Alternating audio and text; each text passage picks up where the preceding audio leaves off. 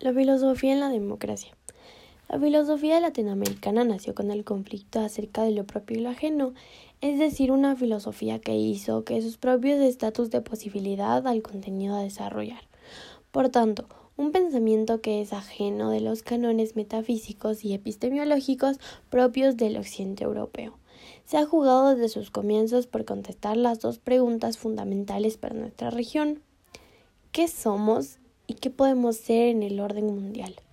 Con toda la carga política e identitaria que estas preguntas llevan, tras que si los emancipadores y los positivistas del fines del siglo XIX hasta la filosofía revolucionarista de los años 60. La democracia puede expresarse en nuestra cultura al dialogar, tomar acuerdos y resolver problemas comunes en nuestra convivencia cotidiana. La pluralidad se mantiene cuando reconocemos que no puede haber una sola manera de entender la convivencia dentro de la escuela, la colonia o el grupo de amigos.